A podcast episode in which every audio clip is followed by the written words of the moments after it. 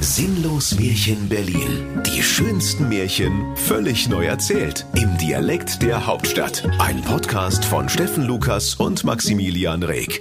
Heute einer flog über den Märchenwald. Es war einmal, liebe Kinder, vor gar nicht allzu langer Zeit. Da ächzten die Bewohner der Märchenhauptstadt unter der ausbeuterischen Knute der allmächtigen Gebrüder Grimm. Von Jahr zu Jahr stiegen die Besucherzahlen, und die Märchenmitarbeiter hatten ihre liebe Not, ihre Geschichten oft genug vorzuspielen, bis alle sie gesehen hatten. Während sich bei den Gebrüdern Grimm durch die Eintrittsgelder die Kisten und Säcke mit wertvollem Plunder und Gelumpe füllten, so bekamen die Märchendarsteller nur einen feuchten Hundedreck, äh, Händedruck. Und Überstunden durften sie auch nur abfeiern, wenn sie währenddessen arbeiteten. Viele Märchenfiguren waren auch unzufrieden mit den überlieferten Drehbüchern, die schon seit gefühlt tausend Jahren die immer gleichen, brutalen, sinnlosen und vollkommen moralfreien Märchen erzählten. Da ging ein Murren und Knurren durch die Zwerge und Feen, die Riesen und die Trolle, die Gnome und die Elfen, die Wichtel und Kobolde, die Hexen und die Zauberer und durch all die wilden Bestien, Monster und Menschenfresser, die Grimms Märchen so abwechslungsreich und kinderfreundlich machen. Die sieben schwer erziehbaren Zwerge sprachen, Ja, wo gibt's denn sowas? Sieben Männer, die mit einer Frau zusammen wohnen? Mensch, da ist ne Woche rum, bis jeder mal dran war. Wir wollen jeder unsere eigene Freundin. Und der Zwerg Zwenny setzte hinzu, und den blöden Glassack schleppen wir auch nicht mehr durch die Kante wie die Bekloppten. Der Jens pflichtete bei, Genau. Wenn wir das Schneewittchen in Klarsichtfolie wickeln, ist es viel leichter. Wir müssen auch mal mit der Zeit gehen. Die Hexe murrte auch und sprach, Jedes Mal endet das für mich im Holzkohleofen. Habt ihr ne Ahnung, wie viel Holz ich dafür hacken muss mit meine 190 Jahre? Dreimal haben sie meinen Antrag auf eine Heißluftfritteuse abgelehnt. Dreimal! Und Kinder will ich auch nicht mehr fressen. Mit dem Hänsel ich mal über die Jahre so ja angefreundet. Ich hab überhaupt ja keinen Appetit mehr auf den. Die Vorsitzende des Dachverbandes böser Berliner Stiefmütter, Ingrid Überbein, kündigte einen Streik ihrer Verbandsmitglieder an. Also, wenn sich hier nicht bald grundlegend was ändert, setzen wir bis auf weitere keine Kinder mehr zum Verhungern im Walde aus. Macht euren Dreck doch alleine. Außerdem haben wir überhaupt keinen Bock mehr, dass wir immer die moralische Arschkarte haben. Wir wollen auch mal die Juten sein. Und so ging es vielen Märchenfiguren, und an allen Ecken und Enden blieben die Darsteller aus Protest ihren Märchen fern, und die Touristen machten lange Gesichter.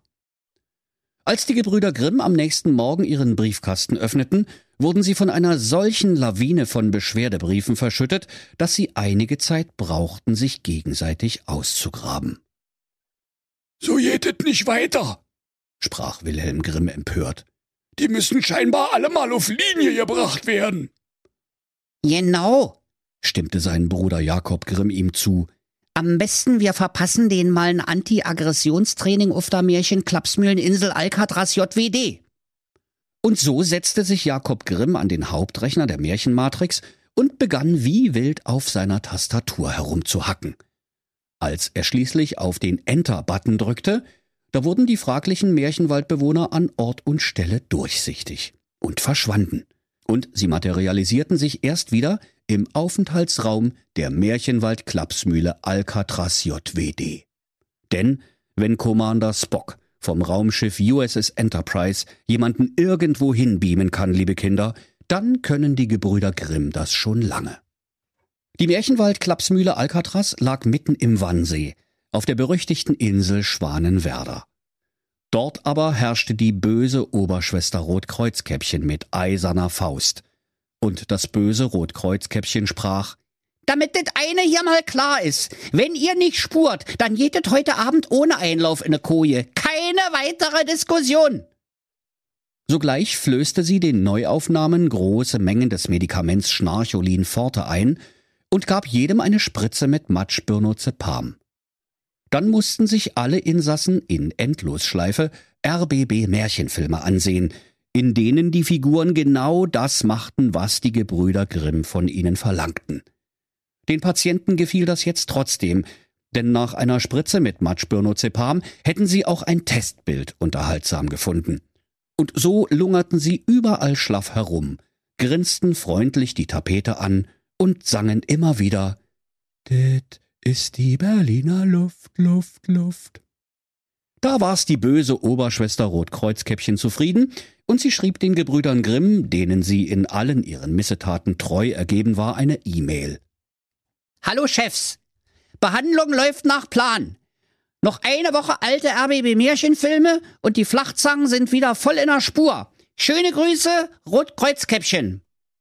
Nun trug sich zu, dass es in einer finsteren Gewitternacht plötzlich an der Gittertüre der Märchenwald-Klapsmühle Alcatraz auf der Insel Schwanenwerder klingelte, als die Blitze zuckten und der Starkregen nur so prasselte. Als nicht schnell genug geöffnet wurde, flog ein weißes Paket über den Zaun. Das war der böse Wolf, der sorgfältig in eine Zwangsjacke gewickelt war. Das Rotkreuzkäppchen erkannte ihn sogleich und sprach händereibend zu sich Ah, mein alter Feind, der böse Wolf. Ha, was haben wir diesmal angestellt? Der böse Wolf zappelte in seiner Zwangsjacke und rief wütend hinter seinem Maulkorbe hervor Ich will keine Geißlein mehr fressen. Mensch, von Geißlein krieg Sodbrennen. Außerdem schmecken denen ihre Hufe wie Huf. Ich will Tomate Mozzarella und n Grünkernbratling. Nieder mit den Gebrüdern Grimm. Es lebe die Freiheit. Freiheit, Freiheit. Du hast die Freiheit, dir eine doppelte Dosis Schnarcholin Forte einzupfeifen, mein Freund, sprach das Rotkreuzkäppchen, stopfte dem Wolf ein ganzes Röhrchen Pillen in den Mund und kitzelte ihn, bis er alle verschluckt hatte. Dann rammte sie ihm eine Pferdespritze mit Matschbirnozepam in sein dickes Fell, das er alsbald angeregte Gespräche mit dem Wasserspender im Aufenthaltsraum führte. Wenig später freundete auch er sich mit der Tapete an und sang verzückt Det ist die Berliner Luft, Luft, Luft. Bald darauf ging das böse Rotkreuzkäppchen zu Bette, und sie sprach Boah, bin ich müde. So müde wie die Ausreden eines Gesundheitsministers.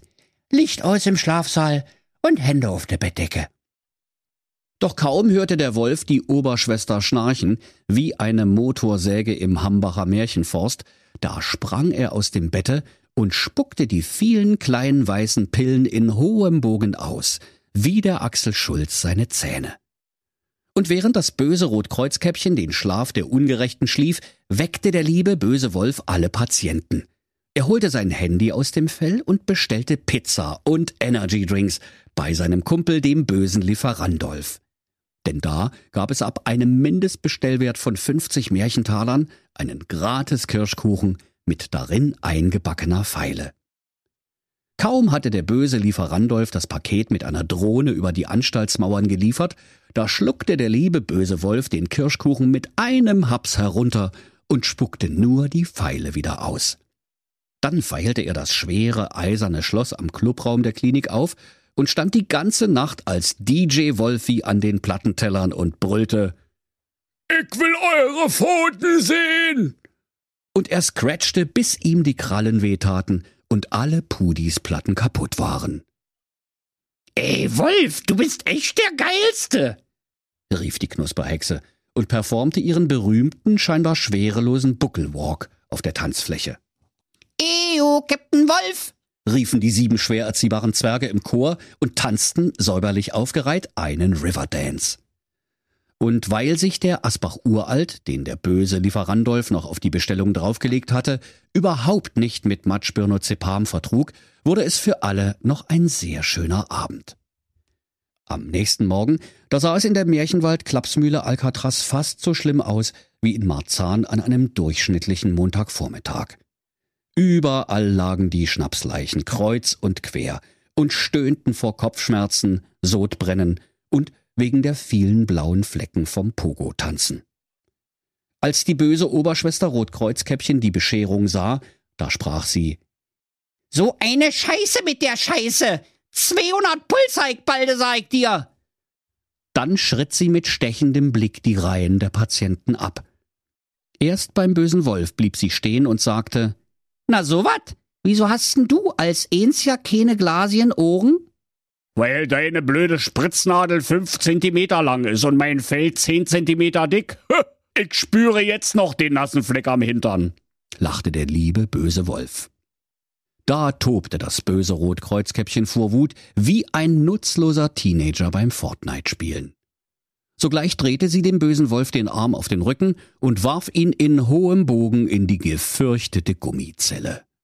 Da bleibst du jetzt 24 Stunden drinne. Und da denkst du mal drüber nach, was du falsch gemacht hast, Wolf. Und danach frisst du gefälligst wieder deine Geißlein. Wir wollen doch die Brüder Grimm nicht traurig machen, oder? Dann setzte sich das Rotkreuzkäppchen vor der Gummizellentüre auf einen der sieben schwer erziehbaren Zwerge und hielt 24 Stunden Wache. Da könnt ihr euch vorstellen, liebe Kinder, wie der arme, liebe, böse Wolf in der Gummizelle getobt hat. Und es rumpelte und pumpelte. Es wackelte und schnackelte, dass selbst das ruchlose Rotkreuzkäppchen zwischendurch Gewissensbisse bekam, ob sie den Wolf nicht zu hart bestraft hätte. Als sie nach 24 Stunden die schwabbelnde Gummizellentüre öffnete, da traute sie ihren Augen nicht. Da sah sie den Wolf, der zwischen Gummiboden, Gummiwand und Gummidecke im Dreieck sprang, wie ein Flummi und immer wieder jauchzte. Ey, ich war noch nie in so einer nicen dreidimensionalen Hüpfburg. Kann ich bitte noch mal 24 Stunden? Da erkannte das Rotkreuzkäppchen, dass die Gummizelle für so einen ausgesprochenen Kindskopf wie den lieben bösen Wolf wohl nicht die richtige Strafe gewesen war. Doch urplötzlich spürte sie den heißen, keuchenden Atem der grauen Bestie in ihrem Nacken, und ihre Beinhaare, die dichter waren als die des Wolfes, stellten sich vor Schauder alle senkrecht. Ähm, ja, also dit kommt jetzt ein bisschen überraschend, sagte sie verdattert.